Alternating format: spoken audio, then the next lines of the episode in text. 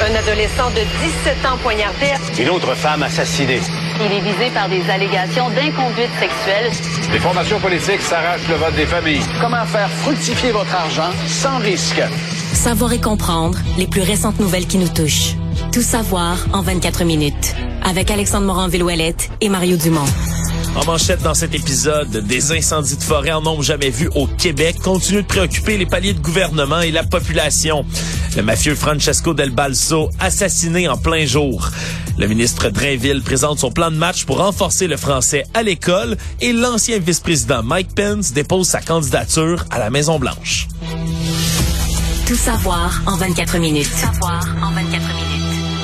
Bienvenue à Tout savoir en 24 minutes. Bonjour Mario. Bonjour. Alors c'est effectivement ces incendies de forêt qu'on suit encore toujours de près au Québec et qui retiennent là l'attention un peu partout au Québec et dans l'actualité partout ailleurs. On parle d'une saison des feux sans précédent, record au Québec alors que le nombre on était à au-dessus de 160 incendies de forêt en début de journée, on était à 152, Mario on est monté 154, 156 et ça continue là, de se et, et multiplier. surtout, surtout spécial parce que c'est tôt en saison. Généralement, le, le, le, temps sec arrive plus tard en été. Euh, Oui. Les gens vont en forêt. Bon, euh, les gros orages électriques, c'est plus euh, juillet-août. Oui, et à pareille date, par exemple, l'an dernier, on parlait d'à peu près 200 feux qui étaient actifs pour 200 hectares de forêt environ qui Ouais, parce que brûlaient. généralement, les feux de printemps, c'est pas des pas tant que ça des vrais feux de forêt, c'est des feux de broussailles. Il y a les gens qui ont fait brûler des branches, qui ont perdu le contrôle. Puis ça brûle comme ça sur un Ouais. hectare à peu près par feu, là, comme on peut le calculer rapidement. Là, on parle de 416 feux sur lesquels la SOPFEU est intervenue jusqu'à maintenant. C'est un nombre qui va continuer d'augmenter. Et c'est pas 200 hectares comme l'an passé, c'est 158 521 hectares en ce moment qui sont en train de brûler au Québec. Des grandes superficies, évidemment, qui sont en zone forestière non habitée. Donc, on parle de feux qui sont euh, hors contrôle. C'est vraiment les termes qu'on utilise. On n'est pas capable d'avoir les effectifs nécessaires pour aller combattre tous ces feux-là. Ce qui fait qu'on est en ce moment à peu près en train de régler une trentaine, quarantaine d'incendies différents sur lesquels la SOPFEU se concentre parce que c'est tout ce qu'on a en ce moment comme effectif pour être capable d'y parvenir. On a eu quand même plusieurs renforts qui sont arrivés, entre autres, du côté de la France, du Portugal et des États-Unis, qui envoient des soldats du feu pour venir aider nos pompiers ici de la SOPFEU qui ont les bras pleins à continuer de combattre les incendies. On a également l'armée canadienne qui a été déployée un peu partout. On a au-dessus de 200 membres des forces armées qui sont sur place, qui subissent des formations aussi euh, accélérées pour être capables eux aussi d'aller combattre le feu. Et tout ça, Mario, euh, a eu des impacts jusqu'ici là, à Montréal où on voit, le- c'est difficile de le manquer, dehors, le ciel qui est complètement est là, voilé, en- voilé, enfumé. Mais une grosse partie du Québec présentement là, peut euh, voir ou vivre les effets de la fumée. euh. Oui, de la fumée et du smog parce que euh, c'est c'est bien beau là, d'avoir le ciel obstrué, de voir un soleil qui est jaunâtre orangé, mais ça va encore plus loin que ça. Il y a également toutes sortes de problèmes de santé qui peuvent venir s'additionner avec tout ça. On parle d'une concentration élevée de polluants, entre autres, qui pourraient persister jusqu'à mardi. Ça affecte particulièrement les enfants asthmatiques, les personnes qui sont atteintes de maladies respiratoires, cardiaques. On leur demande donc du côté d'Environnement Canada d'éviter les activités physiques intenses à l'extérieur jusqu'à ce qu'on lève l'avertissement de smog. Puis le smog, c'est l'Abitibi, cette île, bien sûr, la Côte-Nord, mais Drummondville, Gatineau, Latuc, le Lac-Saint-Jean, la Naudiale, les Laurentides, la Mauricie, Mont-Laurier, Montréal. Bref, presque toutes Ouais. les régions du Québec qui sont touchées par cet avertissement de smog. Et on a dû réagir aussi, non seulement du côté de François Legault aujourd'hui, qui est en point de presse, tout comme Justin Trudeau, parce que les incendies les pires en ce moment au Canada sont au Québec, certes, mais il n'y a pas seulement le Québec qui brûle. Plusieurs autres provinces également. L'Alberta, ça se calme. L'Alberta reprend le dessus, mais en Nouvelle-Écosse, ça reste euh, critique. Oui, parce que là, le- les chiffres aussi pour l'ensemble du pays ben, sont extrêmement élevés. Là. Il y a 413 feux actifs. On parle de 40 000 personnes évacuées, 120 000 personnes qui ont été évacuées là, en tout et partout dans toutes les provinces oh, depuis le début de la saison des feux. 3 000 pompiers en ce moment qui sont à la tâche. Et là, ben, du côté de François Legault, on était en train de visiter le centre des opérations gouvernementales du ministère de la Sécurité publique qui est à Québec, endroit où on coordonne les évacuations, la lutte contre le feu également. Et là, euh, M. Legault a parlé, entre autres, ben, d'une municipalité très petite municipalité, peut-on dire, qui est affiliée à la ville de Latuc. Il s'agit de Clova, un petit village Quand même, forestier. ça, c'est genre 5 heures au nord de la Tuque. C'est parce que c'est petit, puis ça a plus de statut municipal. C'est la Tuque qui a comme regroupé tout ça. Oui, mais ça reste quand même une minuscule bourgade de 36 habitants. Et là, on avait des mauvaises nouvelles du côté du premier ministre à transmettre à la population. Heureusement, euh, en fin de semaine, on a réussi à éviter le pire dans les grandes euh, municipalités, mais il y a une petite municipalité de Clova que malheureusement, on n'a pas pu euh, sauver. Évidemment, il n'y a personne de blessé, mais il y aura des discussions à avoir pour les dégâts matériels. Et dans les dernières euh, dans les dernières minutes, on a eu un nouveau tweet qui parvient de la Sopfeu justement qui est venu euh, rectifier les propos un peu du premier ministre Mario en disant qu'il y a encore quelques pompiers qui tentent de protéger la municipalité de Clova. On dit par contre que l'intensité du feu a dépassé la capacité des avions citernes. On peut pas aller déverser de l'eau là-bas et être capable de contenir l'incendie. On a on parle d'aucune résidence qui est détruite. On Il y a parle des de chalets, résidence- ça c'est sûr, parce que j'entends des gens là, dont le chalet a été rasé. Ouais, ils disent certains chalets pourraient avoir été brûlés. Là, c'est c'est c'est les affirmations de la SOFRE en ce moment. On parle de travail au sol puis d'arrosage héliporté. C'est les moyens qui sont utilisés là, pour tenter de sauver ce qui reste de Clova. Mais ça démontre quand même l'urgence de la situation, Mario, là, d'avoir de l'aveu du premier ministre des municipalités comme ça qu'on peut même plus sauver là, à l'heure qu'il est Non, en on, raison on, d'incendie. a plus, on peut plus regrouper les effectifs. Il faut laisser des effectifs qui combattent le feu euh, à Sept-Îles, euh, à Nord-Métal dans l'ouest d'Abitibi, euh, à- dans le coin de Lebel sur Quévillon. C'est à plusieurs endroits euh, où tu as des, euh, des bâtiments qui sont menacés, des villages qui sont menacés. Ouais. Et euh, tu peux pas les. Fait que c'est c'est ça, tu peux pas les, les éparpiller trop. Faut au moins que tu laisses des équipes minimales qui font un combat efficace contre le feu. Alors, euh, mais Clova, euh, tu sais, c'est. En plus, c'est loin là, pour envoyer du monde, envoyer de l'équipement. Euh, T'es quoi, deux, trois heures au nord de Paran, qui est déjà loin de, qui est déjà loin de la Tuque. Là, T'es- Ouais. Tu commences à être euh, difficile euh, d'accès. Ouais, puis comme pour plusieurs feux, c'est la même chose, Mario. On est très très loin dans le nord, donc c'est une situation qui va être à surveiller assurément, puis qu'on parle là, des incendies qui augmentent. La seule il y en a qui apparaissent un peu à toutes les heures. Il y en a des nouveaux qui se rajoutent. C'est pas pour rien qu'on a demandé là, du côté du gouvernement là, durant la fin de semaine d'éviter de se rendre en forêt, parce que même des activités les plus banales, là, lorsque même si vous faites très attention, vous allumez pas de feu, mais il peut toujours y avoir quand même un risque d'incendie. On parlait d'étincelles faites par un quatre roues, même une scie mécanique, là, une scie à chaîne qui pourrait là, créer un incendie ni plus ni C'est moins. pour ça qu'on veut plus euh, d'activité du tout, du tout, du tout en forêt. Mais euh, il y a quand même une différence pour l'Est du Québec. là. Il y a un espoir pour la Côte-Nord, euh, la Gaspésie, le Saguenay-Lac-Saint-Jean, de pluie. Euh, on annonce de la pluie, peut même même de la pluie forte demain, mercredi, jeudi. Euh, alors qu'en Abitibi, dans toute la partie ouest du Québec, il n'y a aucune pluie qui est prévue avant la fin de semaine. Et là, c'est que tu seras pas aidé par la nature, tu vas devoir combattre le feu, comme on dit, à la main. Autre nouvelle qui a reçu beaucoup d'attention durant la fin d'après-midi, c'est l'assassinat du mafieux Francesco El Del Bazo qui a été assassiné en plein jour, là, en plein début d'après-midi, à Dollars des Ormeaux, dans l'ouest de l'île de Montréal. L'homme de 53 ans qui aurait reçu plusieurs projectiles, dont au moins un à la tête. Et son décès a été constaté sur place, tandis que l'auteur du meurtre, l'auteur ou les auteurs, c'est pas confirmé pour l'instant, a pris la fuite et n'ont pas été retrouvés là, pour l'instant. On savait euh, du côté de Monsieur Del Que sa vie était en danger déjà depuis un certain moment, Mario, parce que la police l'avait informé dans les derniers mois qu'un contrat de 250 000 dollars, soit l'un des plus gros contrats pour meurtre de l'histoire du crime organisé du Québec, était placé sur sa tête, ce qui fait en sorte qu'il avait pris toutes sortes de moyens, de mesures pour assurer une surveillance auprès de lui. On parle entre autres là, de gens qui surveillaient sa résidence 24 heures sur 24, 7 jours sur 7. On parlait aussi d'un véhicule blindé qu'il utilisait pour se déplacer, portait une veste pare-balles même lors de ses déplacements. Malheureusement, ça ne semble pas avoir été d'aucune utilité dans le cas qui nous intéresse ici.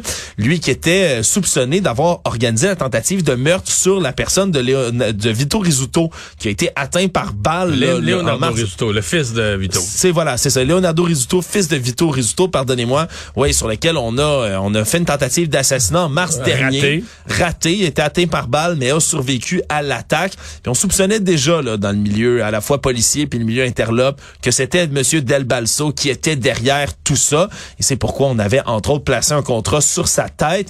Et là ben lui-même monsieur Del Balso avait été attaqué en novembre dernier. On avait tiré sur lui alors qu'il se promenait dans son véhicule. Il, il en était rescapé là, presque miraculeusement sans la moindre égratignure. Semble-t-il cette fois-ci qu'il n'a pas eu la même chance. ça démontre encore une fois, mais qu'on même quand on est au courant que quelque chose comme ça qui peut se produire, Mario, mais le crime organisé Ouais, finisse par avoir la peau de quelqu'un. sortir du tout. Là. Comme là, il sortait du, il sortait du gym, mais tu peux pas. Faut, faudrait qu'il reste renfermé dans son sous-sol, euh, les portes euh, barrées, quadruples, avec des gardes du corps à chaque porte. Tu sais, du moment que tu sors, euh, tu te mets à risque. Il sortait d'un gym, dans un stationnement. Donc, euh, ouais, mais c'est des règlements de compte. C'est ce qui est inquiétant, c'est que le, le nombre de règlements de compte, le nombre de, de coups de feu, de fusillades sur des places publiques euh, augmente toujours. Puis on a l'impression que dans la guerre des gangs qui est reprise, euh, on est de plus en plus décomplexé de, tu sais, de, de, de, de tirer sur la place publique. Là. Ouais, tout ça en plein jour, puis devant un gym, alors qu'il aurait pu y avoir aussi, Mario, mais des victimes innocentes là, dans ce coin-là à ce moment-là. Actualité. Tout savoir en 24 minutes.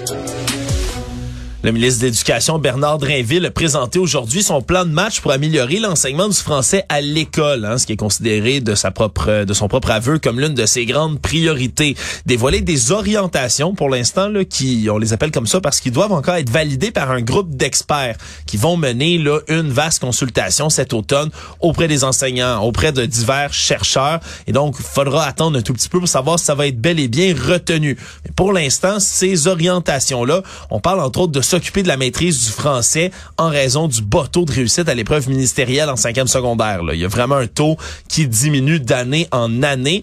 Pour ça, on mise beaucoup sur la révision des programmes de français, fait au-dessus de 20 ans qui n'ont pas été mis à jour. On parle entre autres mais d'avoir un exercice de français et d'écrire là, au moins chaque jour, tant au primaire qu'au secondaire. là. On parle pas nécessairement de la dictée traditionnelle, mais on veut que les jeunes doivent écrire Écrire. là, tous les Et jours. que les fautes soient corrigées tout le temps. Exactement, là, qu'on prenne des formes comme par exemple la dictée zéro faute, là, formule interactive qui permet d'améliorer l'écriture en français, mais pas seulement dans les cours de français eux-mêmes, Mario. On veut aussi utiliser euh, la, la capacité des autres professeurs à regarder les erreurs de français dans les autres matières. Là. Si vous faites un travail d'histoire, c'était une le cas. dissertation, euh, c'était le cas il y a une ou deux générations passées. Maintenant, il y a cette notion de, tu sais, la fameuse question, là, on fait un travail d'histoire ou de biologie. ou- les, Ça- fautes, les fautes comptent-tu, là? Ouais, ça compte-tu puis pour combien surtout hein? C'est toujours ça, un 10% habituellement 10-15 de- des points attribués aux fautes d'orthographe et de fautes, français. euh, à une époque, les fautes comptaient. Là, une faute d'orthographe, tu perdais des points, même si c'était pas un examen en français. Oui, mais ça, on, on- on s'entend, il y avait encore là, des pertes de points qui s'octroyaient, mais c'est un pourcentage. Là, Là, ce qu'on veut, c'est vraiment avoir une attention particulière du côté de tout le corps enseignant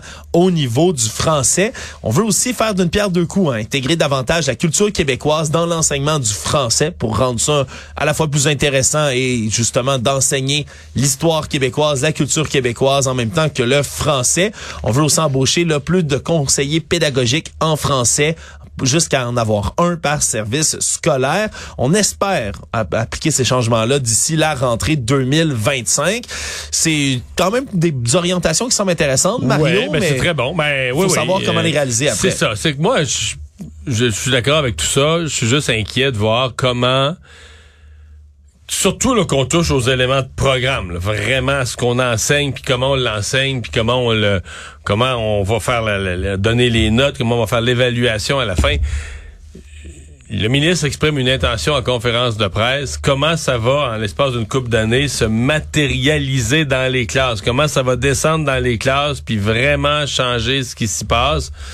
Je dis pas que j'y crois pas du tout, là, mais pour moi, euh, c'est là qu'il y a le c'est là qu'il y a la zone d'incertitude parce qu'on a souvent vu des intentions ministérielles très intéressantes, puis finalement, tu dis, OK, mettons deux ans après, qu'est-ce qui a vraiment changé dans la classe? Qu'est-ce qui a vraiment changé dans la façon de donner le cours ou de faire l'évaluation? C'est pas toujours beaucoup de choses qu'on réussit à changer.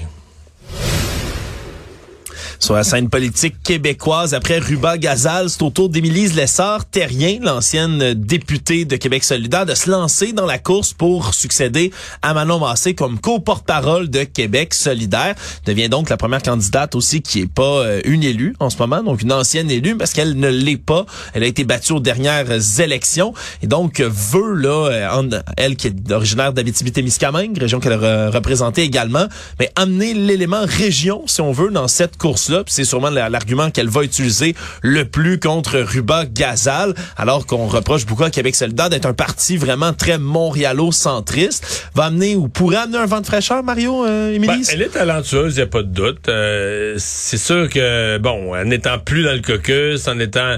Euh, je pense qu'elle est la seule députée dans l'histoire de Québec solidaire qui a gagné son comté. Ben, la jeune histoire et récente histoire avoir gagné son comté puis perdu là. Euh, je pense pas que ce soit arrivé à d'autres. Ouais.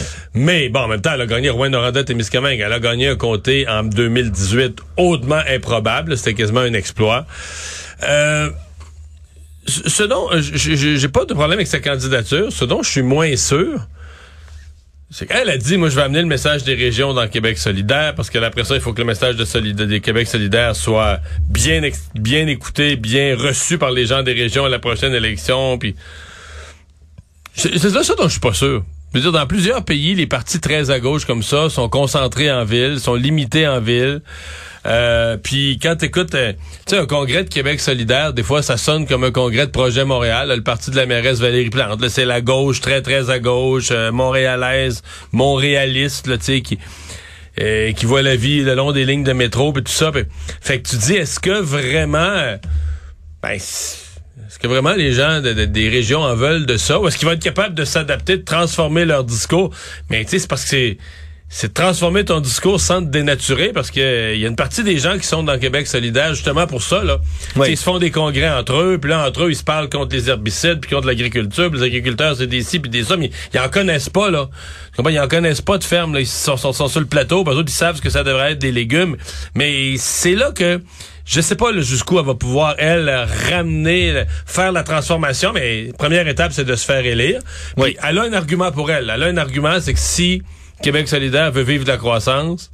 Faut qu'ils sortent, de, de Montréal. Avec elle, ça va être son argument tout le long, c'est sûr. Oui, puis c'est certain après ça qu'elle va devoir justement faire valoir. C'est un peu ce dont tu parles. On parle beaucoup, oui, de délaisser la voiture, d'investir dans le transport en commun, d'électrifier les transports, certes. Mais c'est sûr que plus tu t'éloignes des grands centres, le métro, moins c'est une réalité. Elle l'a vécu souvent dans sa dernière campagne avec ses taxes oranges. Puis, tu sais, le métro là, euh, rouen noranda et Miscamingue, là, puis ça faudrait que ça soit long longtemps comme ligne. Ben, c'est ça. Le monde, ça même pas de quoi tu parles. Tu sais, c'est qu'il y a un côté côté, euh, côté que les gens, ce qu'ils entendent, c'est que c'est un parti urbain, c'est un parti de la ville. Ouais, puis peut-être euh, réussira-t-elle, s'il est élu, à ramener tout ça, ou du moins à changer là, certaines parties ou à amener des éléments nouveaux au sein de Québec solidaire. Bref, on le saura un peu plus tard, mais pour l'instant, une ben, chose est certaine, Mario, on a une course au moins. Elle, elle dit que le parti est conscient de, du recul ou de l'erreur de la dernière élection d'avoir perdu le monde en région. Là. Tout savoir en 24 minutes.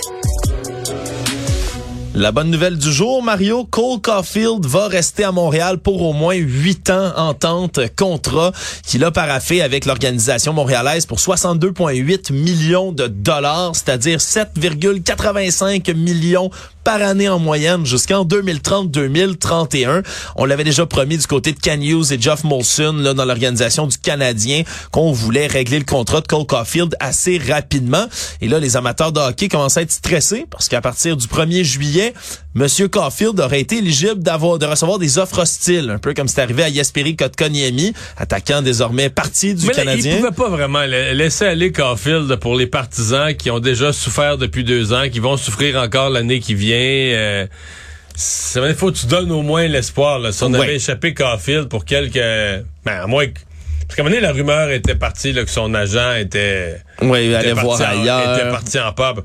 Mais je pense pas. finalement, ils ont réussi à régler ça en en respectant. Pour moi, pour, le Canadien, c'est une bonne négo. Oui. Ils ont respecté le principe du capitaine. Oui, puis est-ce qu'il est payé un tantinet moins que Nick Suzuki? Puis leur contrat, maintenant, comme on en avait un 9 ans pour Nick Suzuki, maintenant 8 ans pour Cole Caulfield, puis qu'on a un an d'écoulé déjà au contrat de Nick Suzuki, on sait qu'on a plusieurs années de hockey à voir des deux jeunes vedettes qui sont à la fois des amis et des coéquipiers très efficaces aussi là, sur la glace, et tant, tant sûr qu'en dehors de la patinoire, et qui, euh, quand même, un contrat Mario qui pourrait devenir une aubaine. C'est qu'au Caulfield se met à marquer comme il s'enlignait pour faire durant la dernière saison avant d'être opéré à l'épaule. Là, avait amassé 36 points en 46 matchs et aurait peut-être atteint là, sur cette voie de croisière 40 buts là, durant la saison. Là. Non, euh, S'il gardait le rythme de croisière, il s'en allait sur 50 buts. Oui. Mais tu sais, c'est que tu disais que donc il a le potentiel de 50 buts, mais il l'a jamais fait. Fait que c'est pour ça que les deux parties prennent un certain risque. C'est sûr que si lui devient un marqueur régulier de 50 buts, on va dire qu'il est pas assez payé à, Ouais. à mi-contrat.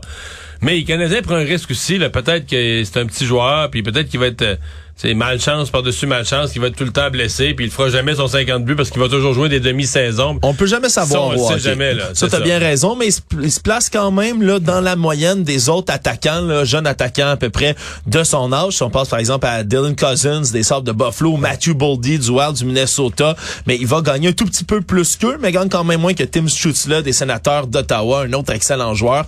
Donc plus complet, je pense. Ouais, qui est un peu plus complet, plus développé, un peu plus vieux aussi, là, si jeune m'abuse. Mais quand même, là, excellente signature qui va faire plaisir là, aux amateurs du Canadien de Montréal, Cole Caulfield. Puis c'est juste spectaculaire, sont là pour rester quelques années, Marion.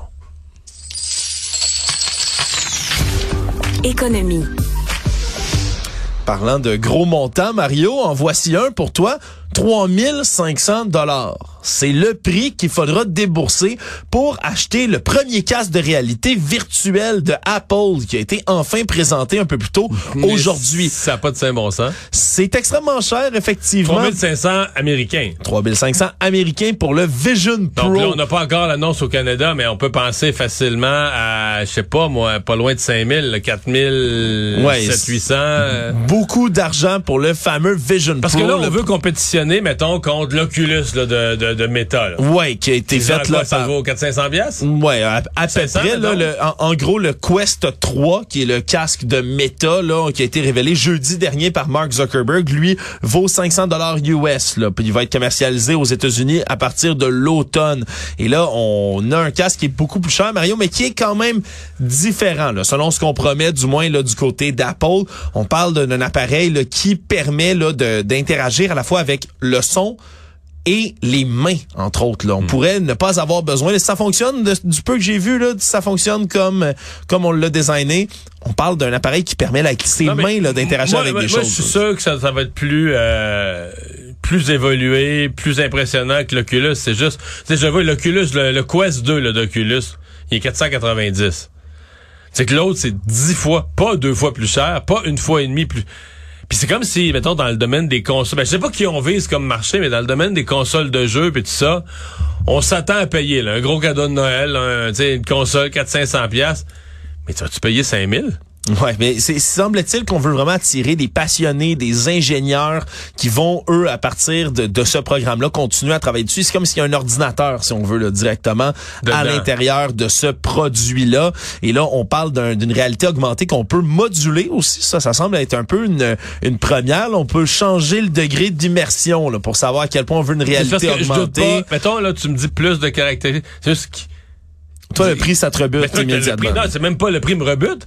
C'est, c'est qui qui achète ça? Je veux dire, faut-tu, faut-tu l'aies, le 5000 pour le, tu sais, mettons que t'es convaincu, c'est, mais tu sais, tu vas-tu ramasser de l'argent pendant 4 ans pour acheter quelque chose qui, Ça reste à voir, Mario, mais c'est un, domaine dans à mon avis, lequel... là, tu t'adresses à une clientèle à très, très, très haut revenu. Ouais, très haut revenu et très spécialisé. En tout cas, c'est le nouveau pari d'Apple pour tenter de concurrencer le méta sur ce domaine-là de la réalité virtuelle. On verra lorsqu'ils sortiront, Mario, si c'est si extraordinaire que ce qu'on en dit, mais surtout si ça en vaut le prix. Le monde. Après plusieurs spéculations, des documents qui ont été publiés aujourd'hui par la Commission électorale fédérale révèlent que l'ex-vice-président Mike Pence, ancien vice-président justement et colistier de Donald Trump, va se lancer contre ce dernier aux primaires républicaines de 2024. Il va officialiser tout ça mercredi, le jour de ses 64 ans d'ailleurs, le jour de son anniversaire, dans un rassemblement Des Moines en Iowa, va terminer, semble-t-il, sur un plateau de CNN aussi, sur la chaîne CNN, pour annoncer tous les détails de sa candidature. Vient rejoindre une dizaine de prétendants déjà qui sont dans, en liste pour concurrencer Donald Trump, qui trône toujours là, à 53,2 environ, là, selon les derniers sondages, des intentions de vote. Mais Donc, Pence, il y a quoi? Il y a, il y a 3, 4, 3,8. Toi, c'est ça. Il y a rien. 3,8 est très, très loin. Derrière Ron DeSantis à 22,4 Derrière Nikki Haley même à 4,4 Donc, euh, part de très, très loin, mais officialisera tout ça cette semaine. On verra quel genre d'engouement ça va avoir. Mais aux yeux des Trumpistes, Mario, souvenons-nous que Mike Mike Pence. C'est un un traître, ouais. qui a refusé là de confirmer, d'invalider plutôt les résultats de l'élection le 6 janvier 2021 lors de l'assaut du Capitole. Des gens qui menaçaient même de le pendre. Donc, euh, garde de mauvais souvenirs de tout ça et on verra là, à quoi ça ressemblera. Pour l'instant, j'ai scruté True Social, le réseau social de Donald Trump depuis le début de la journée. Semble-t-il qu'il s'emporte contre une cour, puis un tribunal, puis des procureurs, puis d'autres, mais pas un mot encore sur Mike Pence. Résumer l'actualité en 24 minutes, c'est mission accomplie.